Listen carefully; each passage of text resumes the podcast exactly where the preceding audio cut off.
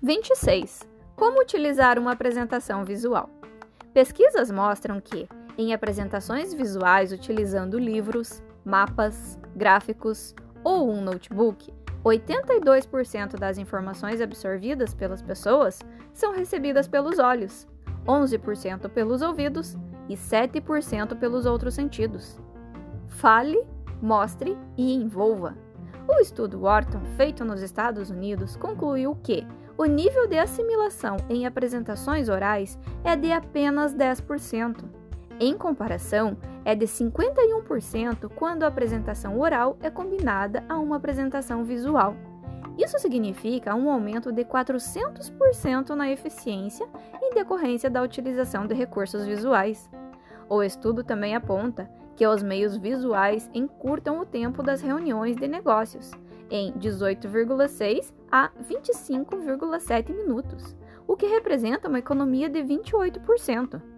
Ressalta-se que, ao se usar uma combinação de recursos verbais, visuais e emocionais, a taxa de assimilação sobe para 92%. Nós retemos 10% daquilo que ouvimos 51% daquilo que vemos e ouvimos e 92% daquilo que vemos, ouvimos e com o que nos envolvemos. Assim, quando você apenas fala, obtém o resultado mínimo. Contar e mostrar produz um efeito mediano. Contar, mostrar e conseguir que as pessoas se envolvam com a sua apresentação faz com que você atinja o nível máximo de assimilação.